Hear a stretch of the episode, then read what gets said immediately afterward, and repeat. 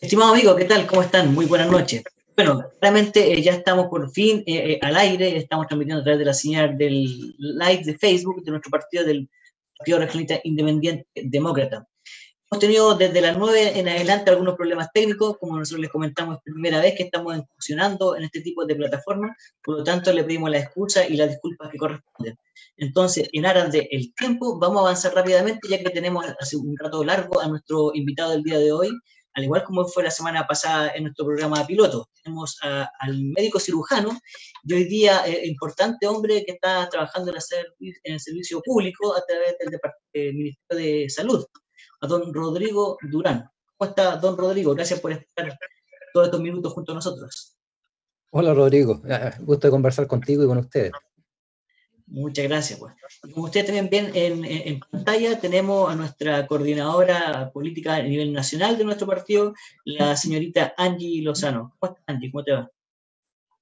Hola, buenas noches.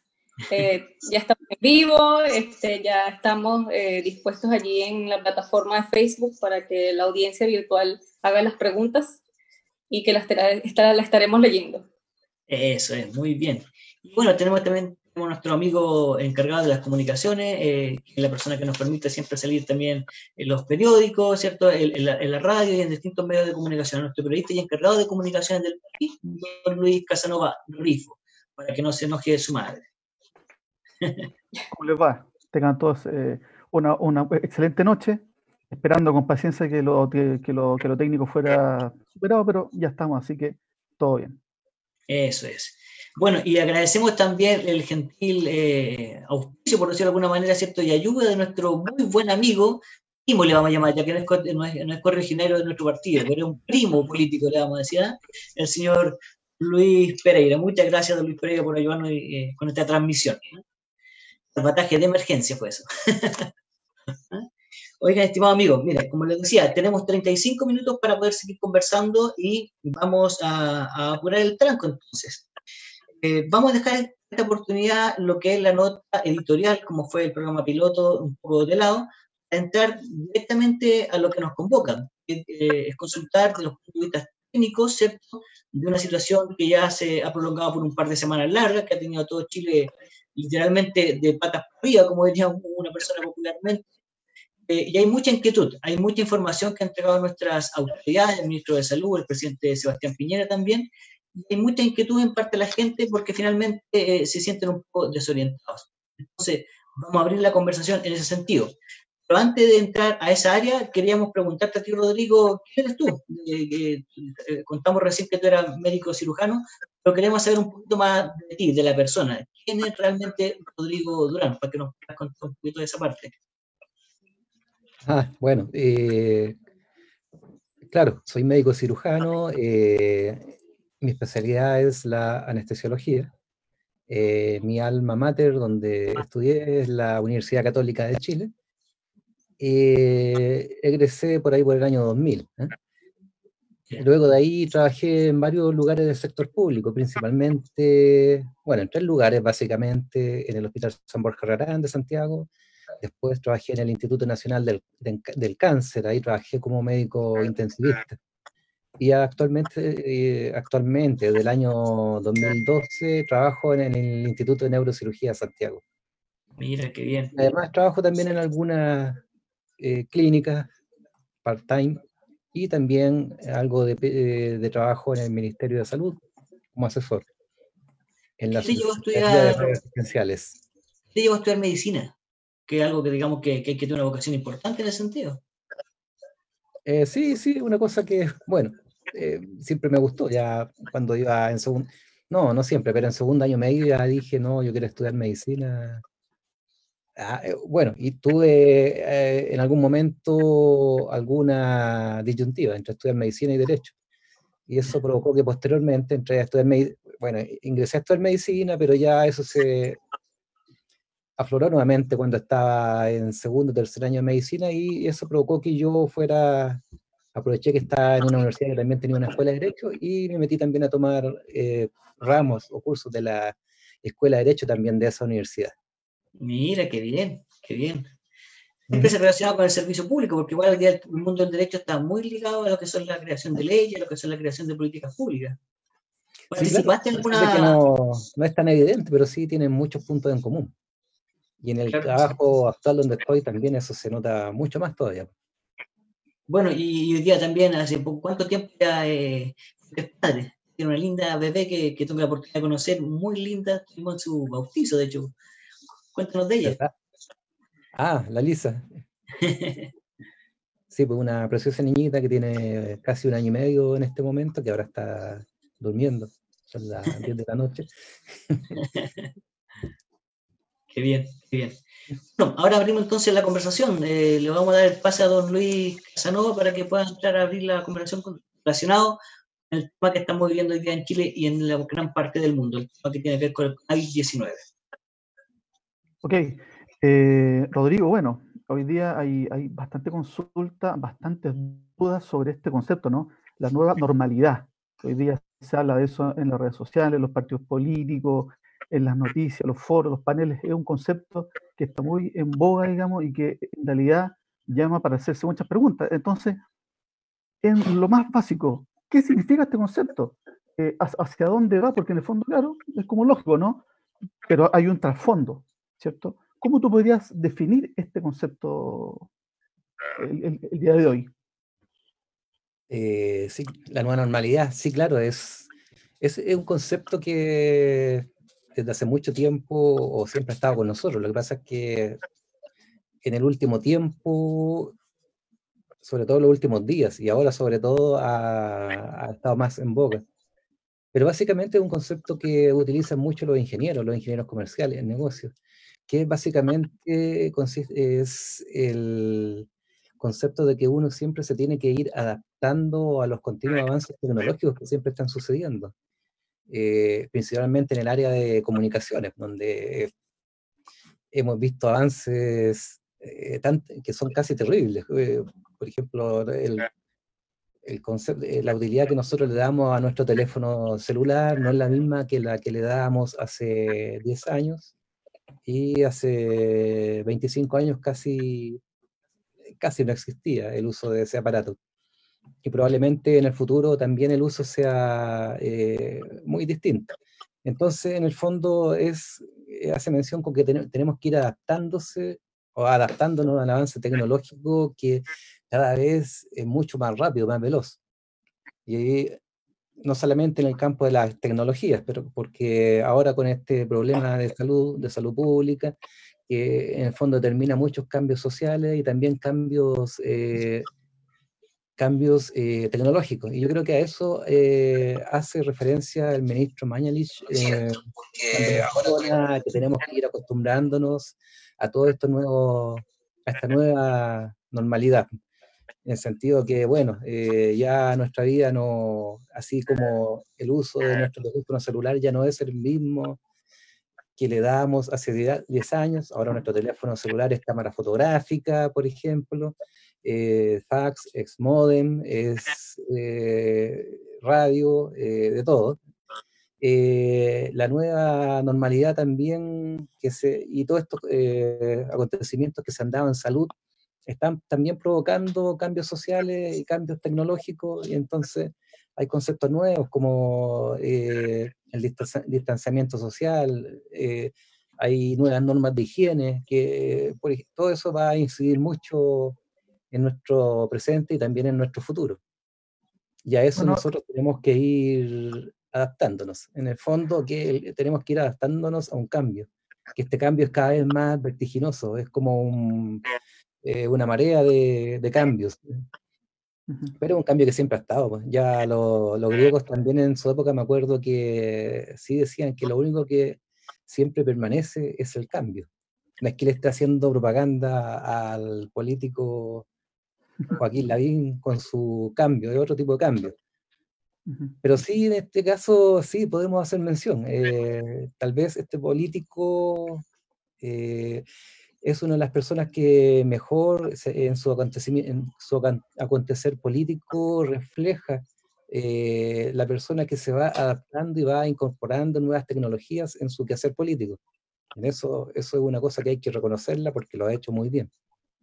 Bueno, y en lo, cotidiano, eh, se, entiende esta idea como salir nuevamente a la calle eh, y, esto trae aparejado, no sé, en el, metro, en las micros, eh, en las farmacias, en los hospitales, involucra un nuevo trato también, un poco más distante, ¿cierto?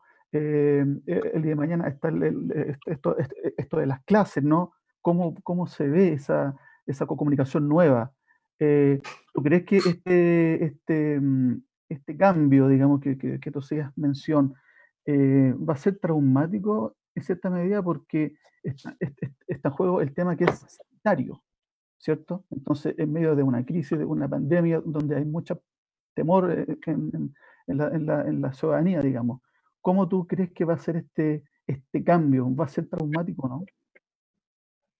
Eh, no, yo creo que no, porque las tecnologías actualmente son para beneficio, para beneficio de nosotros, de nuestra convivencia, y generalmente son para beneficio en cuanto que nos proporcionan mejor uso del recurso tiempo, mejor, eh, más comodidades, eh, y casi todas estas tecnologías van donde más se ha ido avanzando y donde se ha dado el gran salto eh, es en el área de la comunicación.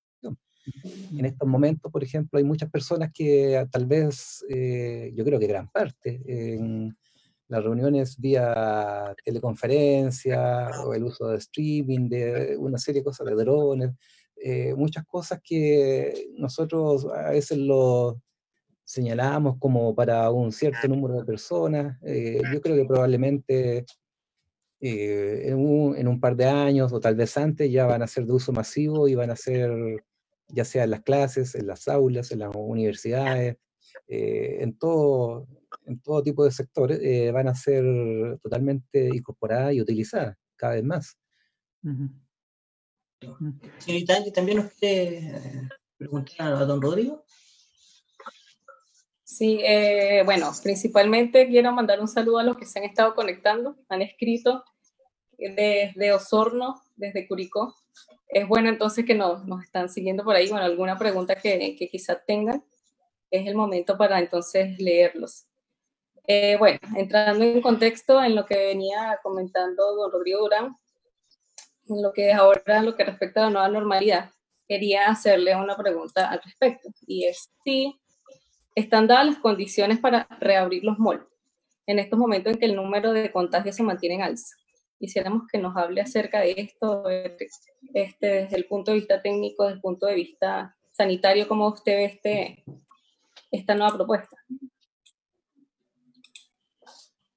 Eh, sí, bueno, en teoría se podría. Ahora hay que ver si es el momento, están dadas las condiciones para aplicar esta medida, porque eh, cada pequeño, cada gran medida tiene un impacto en la población y sobre todo un impacto mediático eh, muy grande.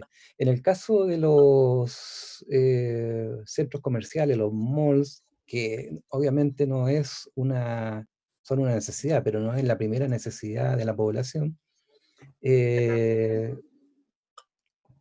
probablemente sea un poquito cuestionado, pero eh, si tú le preguntas o alguien le pregunta a un experto, va a decir que está eh, tomando decisiones, pero asesorado por múltiples eh, expertos y que recibe muchos insumos de información para poder tomar sus decisiones, va a decir que sí, pero para que no pasen algunas cosas como lo que sucedió hace poco tiempo en alguna ciudad de, de Valparaíso, em, sí se podría, pero en como se están dando todas las medidas que está tomando la autoridad central, se, se podría, pero de una forma muy protocolizada, eh, progresiva, eligiendo muy bien qué lugares, donde, en qué lugares se puede, en otros no. En el fondo, con mucha información. Y también, por otro lado, eh, la ciudadanía eh, tiene que responder de una manera muy disciplinada, muy ordenada, muy obediente y eh, tomando en consideración esta, esta nueva, nueva normalidad. Ya estamos claros que los tiempos cambiaron, eh, ahora hay que adaptarse y si se vuelven a abrir, tiene que ser bajo estas nuevas condiciones, o sea, con medidas muy, muy, muy estrictas para que esto no nos traiga consecuencias negativas. Es importante notar, que Rodrigo, eh, voy, a, voy a dar como el, avance de lo que eh, finalmente va a ser una especie de pregunta. Eh, el término nueva normalidad no es algo que haya salido desde el Ministerio de Salud de nuestro país o del ministro Jaime Mañalich, no del gobierno. Es un término, y tú no puedes, puedes, profundizar en aquello, un término que acuñó la Organización Mundial de la Salud, ¿cierto? Nos explican que a nivel mundial claramente es necesario que todo el mundo, también en Chile incluido, a retomar nuestra actividad cotidiana, obviamente de una manera distinta a como lo estamos acostumbrados. Claramente esto de la mascarilla, el alcohol gel y un montón de otro tipo de regulaciones también van a estar por largo tiempo instalados en nuestro país. Eh, se habla también de que incluso, eh, eh, hablando de más de dos años, puede estar, vamos a estar conviviendo con este virus. Cuéntanos un poquito de ello, a qué se refiere con ello y qué debiéramos entender nosotros por esta nueva normalidad. Eso por un lado. Y aprovecho también el tiempo para preguntarte, eh, también desde el gobierno y del Ministerio de Salud se habló de que esto iba a ser un retorno progresivo, un retorno progresivo en varios aspectos. Una, la apertura de los malls, como bien preguntaba la señorita Angie, y por otro lado también era el retorno progresivo de los alumnos, el retorno progresivo de los funcionarios públicos. Este retorno progresivo no significa que sea eh, un día uno al día siguiente lo otro, nosotros estábamos conversando en algunas partes de reuniones que hemos tenido con el Ministerio Interior y otra, eh, otro ministerio, y ellos nos decían, por ejemplo, del primer ingreso que pueden tener algunos alumnos, ser, por ejemplo, en comunas lejanas de Santiago, ¿cierto? en algunos sectores rurales, y que no, no cuentan con ningún caso de contagio. Ellos eventualmente puedan volver, por decir algo, la primera semana de enero. Pero la segunda tanda, por poner algún nombre de regreso de otros alumnos, va a estar condicionado justamente a esto, a una, condición sanitaria. Por lo tanto, puede pasar una semana después de, ese primer ingreso, puede pasar un mes o puede pasar un tiempo más prolongado. ¿Es así como, como, como el, este regreso paulatino en la actividad de esta nueva normalidad?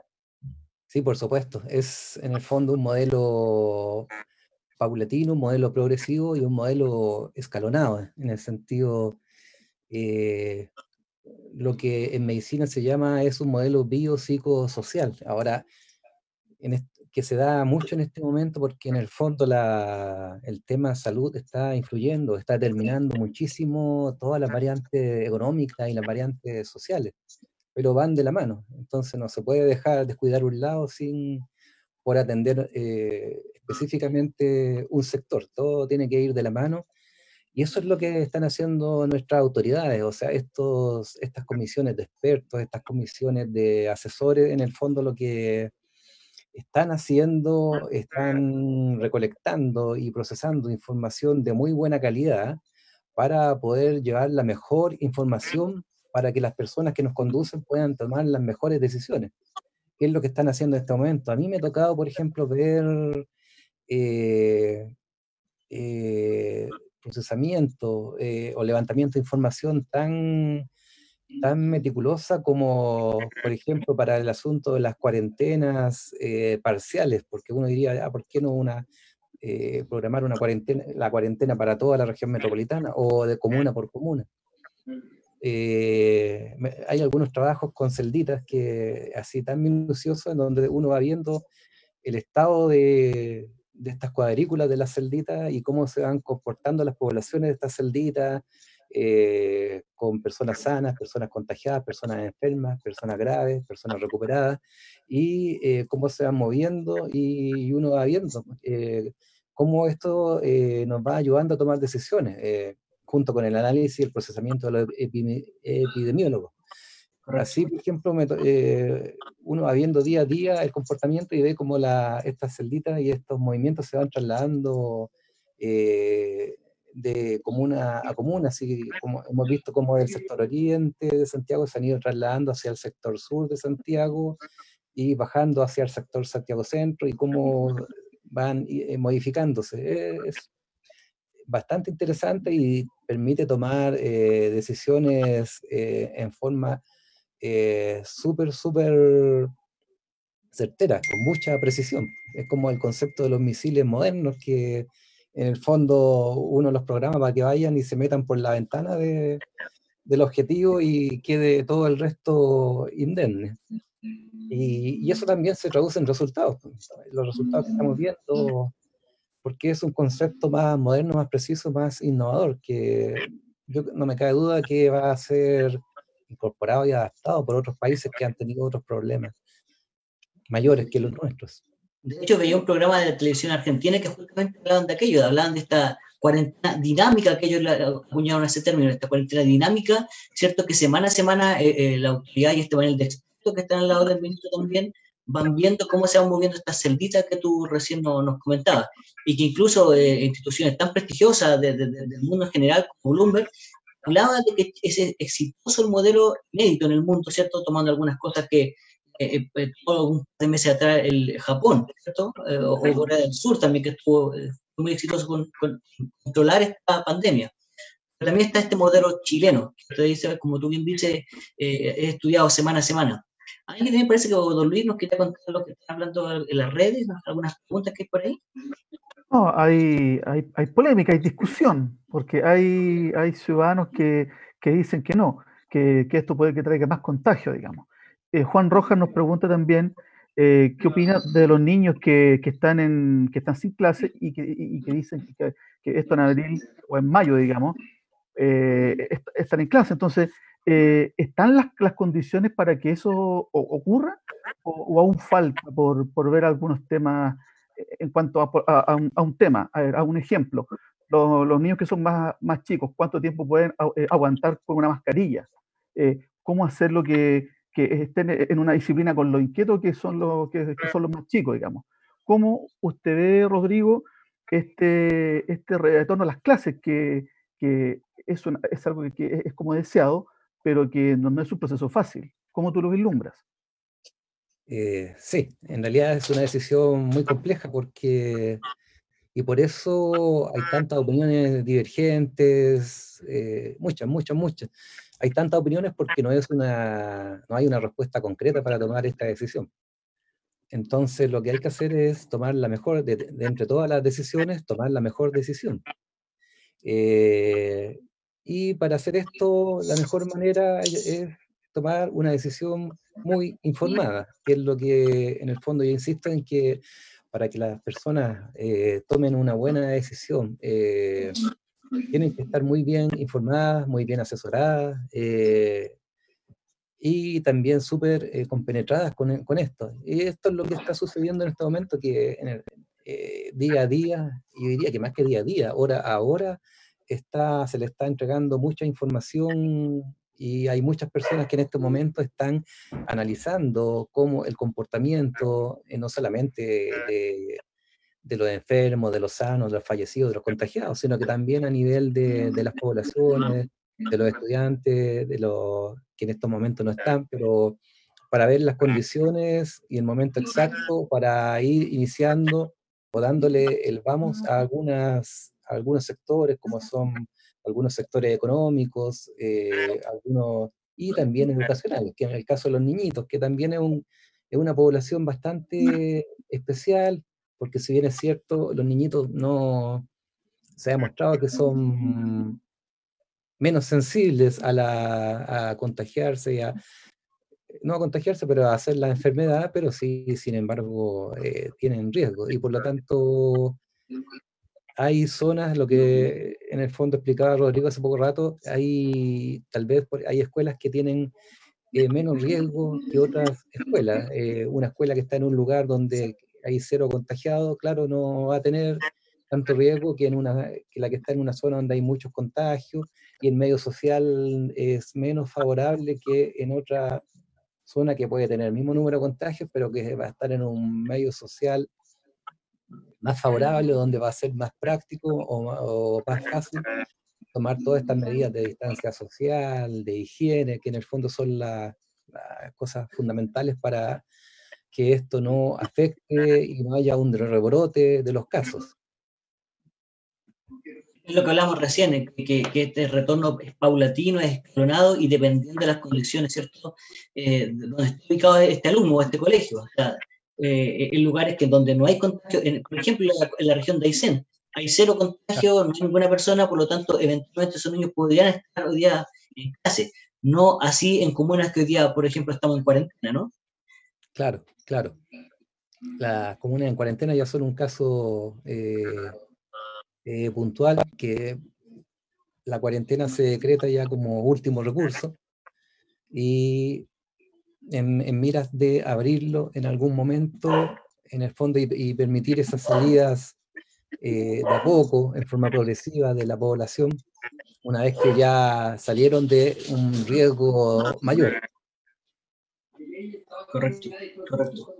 Y, aparte que se quiere ir jugando también eh, eh, desde el Ministerio de Educación, lo que explicaba el ministro hace un par de días, un par de horas atrás, en el sentido de que quieren ir jugando también en, el sentido de tener clases de manera virtual, como ha, estado ocurriendo hoy día, en otras partes donde no existe el acceso a Internet, están trabajando mediante guías, ¿cierto? Guías que están en papel, que la gente puede imprimir y luego la, entrega físicamente en los colegios, y para llegar en algunos lugares o en indeterminado, en cierto modo, hacia, futuro, hacerlo retornando a clase, pero no hay una sola eh, condición en todo Chile y en territorio eh, de manera simultánea. Es importante que la como decía Rodrigo, pueda, informarse bien. ¿Por qué digo aquello? Con esto bien, bien cortito.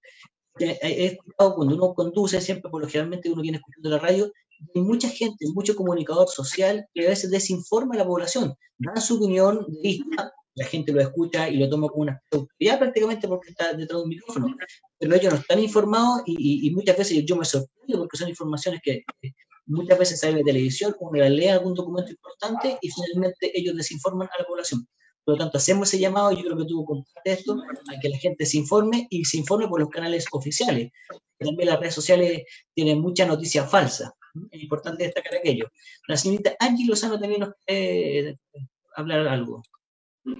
Sí, eh, Rodrigo, mira, mi pregunta va más dirigida hacia el tema técnico, a tu especialidad, pues, eh, sobre la inmunidad del virus. Inclusive hay una pregunta que nos están haciendo por, por Facebook y tiene mucho que ver con esto, este, acerca de, de las dudas que hay sobre el tema de la inmunidad luego que una persona pasa el virus, eh, o sea, que lo, se recupera. ¿okay? Este, ¿cuál, ¿Qué certeza hay a nivel médico que efectivamente una persona cuando pasa el virus este, ya queda inmune? Y más que todo con la entrega del carnet COVID-19 que efectivamente lo están dando y este, lo van a implementar ¿Qué certeza hay sobre esto? Porque hay muchas dudas referente a, este tema. Eh, sí. Mira, Angie, tu pregunta es una pregunta súper, muy buena pregunta y muy válida, porque y también es, una pregunta que también tiene muchas respuestas, porque no hay una...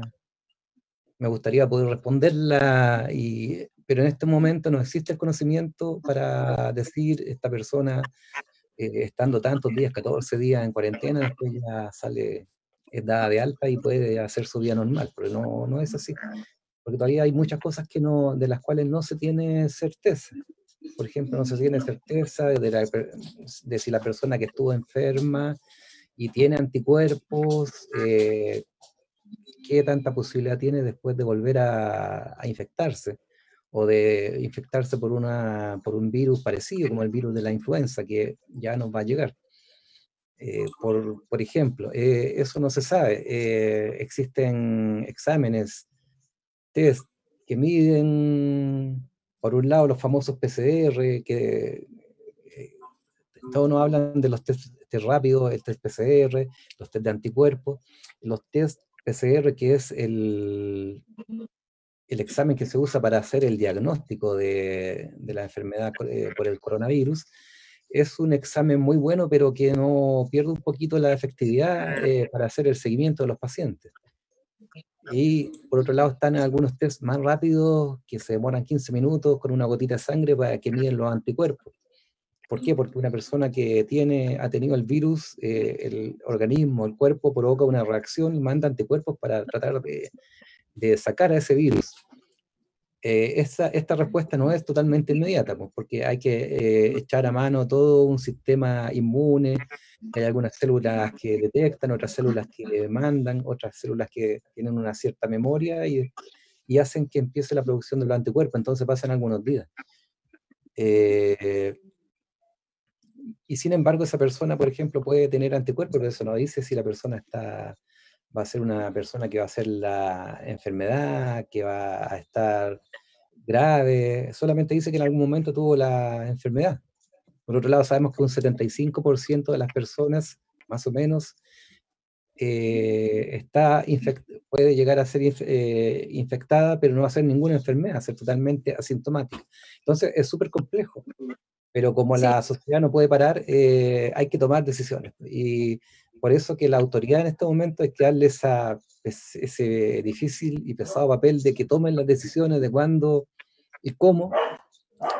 y es lo que está sucediendo en, este, en estos días. Entonces, yo creo que lo principal es confiar en la autoridad porque son las personas que están mejor asesoradas y con expertos, con muchas mesas de trabajo eh, y eh, son las que pueden tomar las mejores decisiones para proteger a nuestra población y para que nuestra vida, en lo psicológico, en lo social, nuestra salud pueda seguir andando de la manera más normal posible. Listo. Eh, gracias, Rodrigo. También este, a ver si nos puedes comentar sobre la detección de los pacientes asintomáticos, los nuevos testeos que van a, implementar.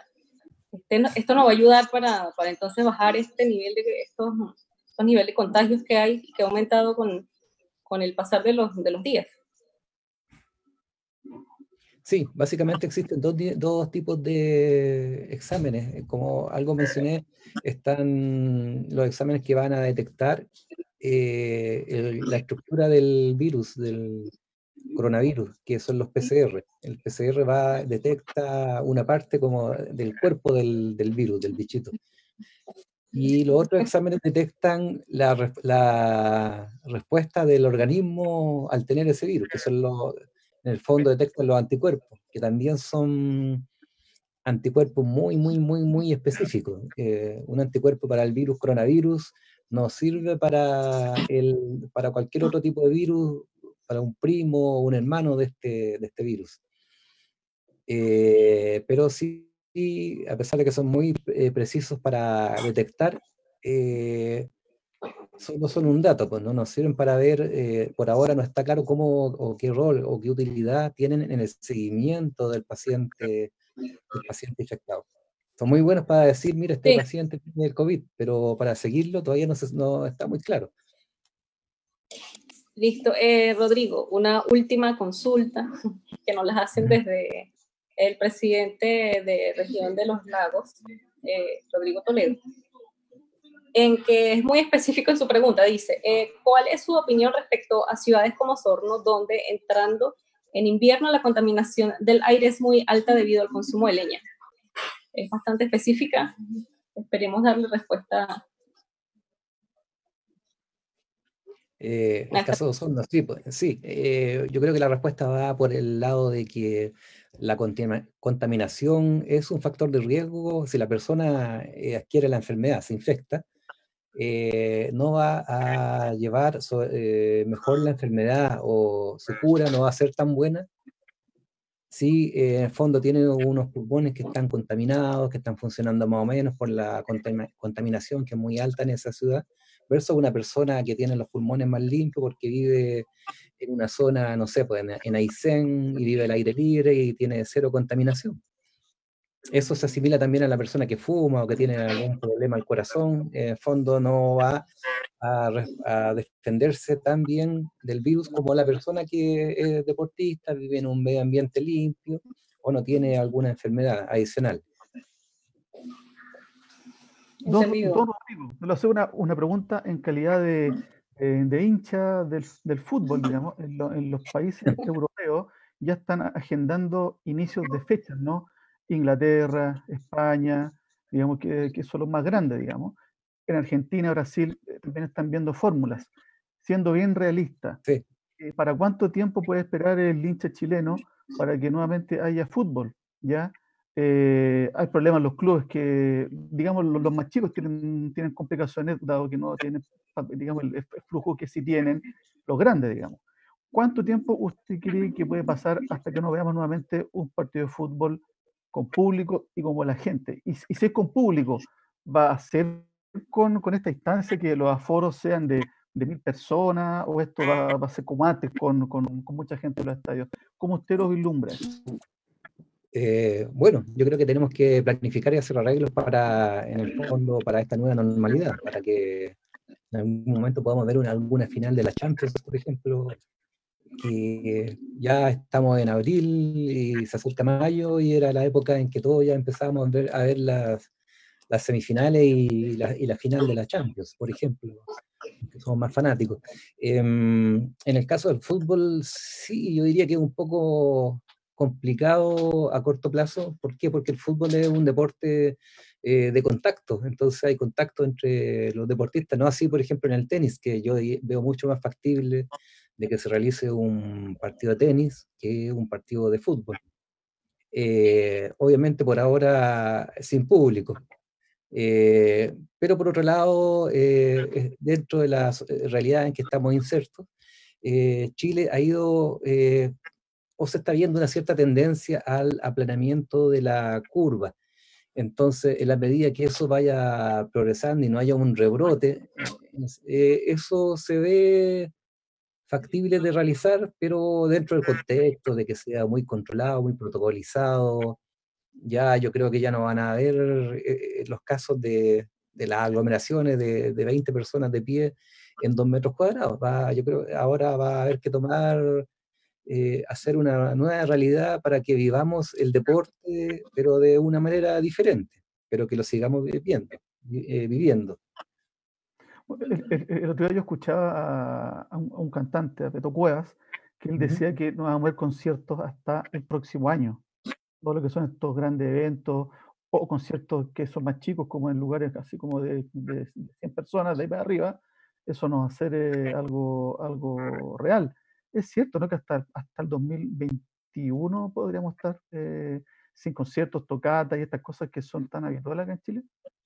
Eh, sí, pues, probablemente los conciertos que nosotros hemos vivido con aglomeraciones, con gente, con mucha gente encima de otra, no, va a ser muy difícil. Pero ya hemos visto en algunos casos en otros países donde se han dado conciertos, pero conciertos con la distancia social, eh, adaptándose a esta nueva realidad que tenemos que vivir conciertos con, con distancia social, eh, o las películas, películas en estos autocines, donde las personas también pueden mantener la distancia correspondiente y no sufrir ningún riesgo. Hay que... A la, antigua. Eh, a la antigua, pero eh, cuando hay un problema, uno tiene la confianza que los problemas son el principal motor para el ingenio humano y para las nuevas tecnologías y no tengo no me cabe ninguna duda de que están, van a aparecer soluciones para que podamos eh, dar buena respuesta a todas estas necesidades, para poder eh, seguir o continuar o tener una buena calidad de vida. Bueno, y para los románticos también, que vuelvan a estos autocines también es importante, ¿no? claro, sí, claro. Eh, eh, no se me ocurre, pero yo creo que también eh, la iniciativa humana no tiene límites y ah, eso también va a ser, va a tener una buena solución. Seguramente, con la creatividad que tiene el chino también para momentos de complicados y de crisis, siempre salir adelante. Ya, estamos sobre la hora, tenemos que ir eh, despidiéndonos de nuestros amigos que hoy día nos sintonizaron, agradecerle a todos los que están conectándose, los que van a seguir viendo las repeticiones, porque esto queda aquí en, la señal del Facebook del, nuestro partido para que lo puedan ver. Eh, pedirle disculpas por haber salido mucho más tarde de lo que teníamos presupuestado, porque tuvimos estos problemas técnicos. ustedes bien, estamos acá trabajando, haciendo los máximos esfuerzos para, para sacar la tarea adelante. Algo muy puntual para concluir. Eh, es importante destacar que siempre se está hablando del en qué momento llega el pic de esta pandemia a nuestro país. Lo que nosotros se nos explicaba también era que el PIC se mide, no solamente en Chile, es la tendencia a nivel mundial, ¿cierto? Que los expertos han determinado es decir, que el pic llega cuando se empieza a igualar la cantidad de personas eh, infectadas con este virus, con el virus activo, con la, persona, cantidad de personas recuperadas, ¿no? Y eso es lo que hoy día estamos viendo, por lo tanto, lo que las autoridades nuestras, en nuestro, país, indicaban de que el pic va a llegar a fines de abril o los primeros días de mayo, se adelantó. Es por lo que nosotros estamos viendo en las cifras. Eh, sí, sí, también es el concepto del PIC. Eh, es un concepto eh, en el fondo de cuál es el momento más álgido, más tormentoso de la enfermedad, ¿ah? eh, qué es lo que vivieron los europeos. Entonces uno podría decir que el pic es el momento en que se presenta el mayor número de contagiados eh, o de enfermos, o por otro lado, cuál el momento en que se presenta el mayor número de fallecidos, de muertos por, por la enfermedad, eh, que probablemente son momentos distintos y son momentos súper, súper, importantes. Eh, eh, hay que remitirse un poquito a lo que pasó en los países donde el problema es mayor, como Italia y España. Ahí se dio una, una distribución o de esta enfermedad que fue subiendo, subiendo, subiendo de manera exponencial y llegó un momento como un sombrero donde, claro, ahí hubo un pico, eh, como un monte. Y eh, como, eh, desde que se presentó la enfermedad pasó un tiempo y ese pic se dio más o menos a los 30 días en Italia y España. Y después empieza a bajar paulatinamente, con un gran número de casos de contagiados. Y eh, coincidió que, eh, no, se da que más o menos a los 5 o 7 días ocurre también el pic de fallecidos. Entonces tenemos dos, dos montos.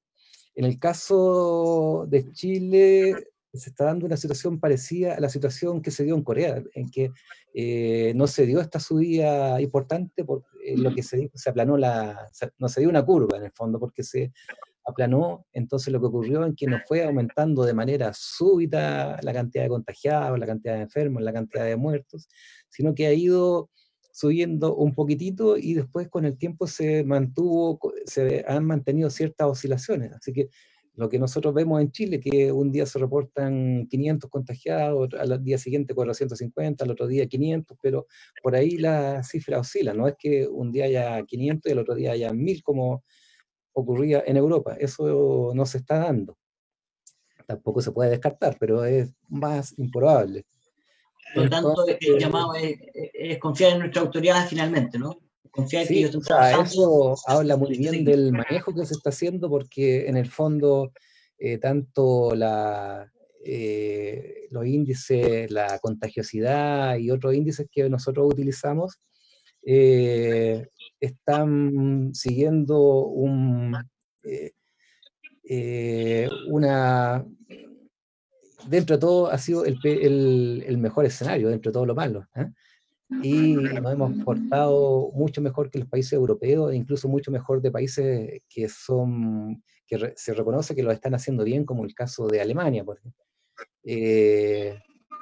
Así es que hay, que hay muchas cosas que nosotros no vamos a poder comprender nunca, porque para eso se, uno, no, está la persona que es eh, epidemiólogo, ingeniero, eh, estadístico, físico, matemático, sino que todas esas personas expertas están asesorando a las personas que están tomando las decisiones y esperemos que sigan tomando buenas decisiones. Y lo mejor para nosotros y para toda la población es que nosotros confiemos la, y seamos disciplinados y sigamos las instrucciones que nos están dando esas personas.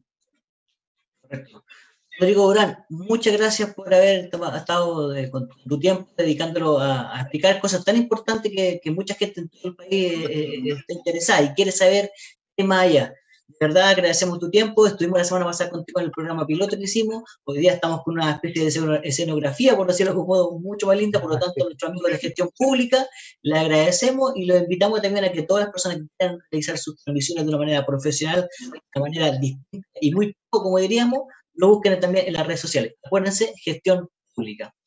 Señorita Angie, muy agradecida por su participación también. Don Luis Casanova, y lo esperamos la próxima semana, el próximo día jueves, eh, también a las 21 horas. Esperemos ya estar sin los problemas que tuvimos el día de hoy y puntuales. Y vamos a tener una importante invitada. Vamos a tener invitada a la actual Ceremi del Trabajo y Previsión Social de la región metropolitana, la señora o señorita Denise Madrid. Vamos a hablar de cosas también que están muy atingentes con lo que estamos conversando, con el tema laboral. Cómo se ha sido modificada el tema de las leyes laborales para poder ir en ayuda de la, la, ciudadanía en general, especialmente a quienes están días más postergados o, o, son más débiles, en modo. Así que agradecemos eso y bueno, nada, pues, agradecido de todo. ¿Algunas palabras, señorita, para decirse, Yo sí. Un, Agradecido nuevamente contigo, Rodrigo, y, y, bueno, esperamos tenerte en otra, en otra oportunidad porque van a seguir surgiendo temas, más con el tema médico. Entonces, esperamos tenernos, volvernos a ver nuevamente muy cortito. Esto, este, esta, eh, eh, esta emisión sale el día de mañana vía Spotify. Para quienes tienen esta, este, este, digamos, este, esta, esta, tecnología, digamos, el audio, va a estar mañana eso del mediodía, se anda en la calle, en vez de, en vez de, de, ese grupo que siempre escucha, un ratito de política, un poquito de salud para ir condimentando también la, la mañana. Así que por todos lados estamos, por todos lados estamos. Que estén bien. Buenas noches. Un amigo, gracias totales. chao. chao.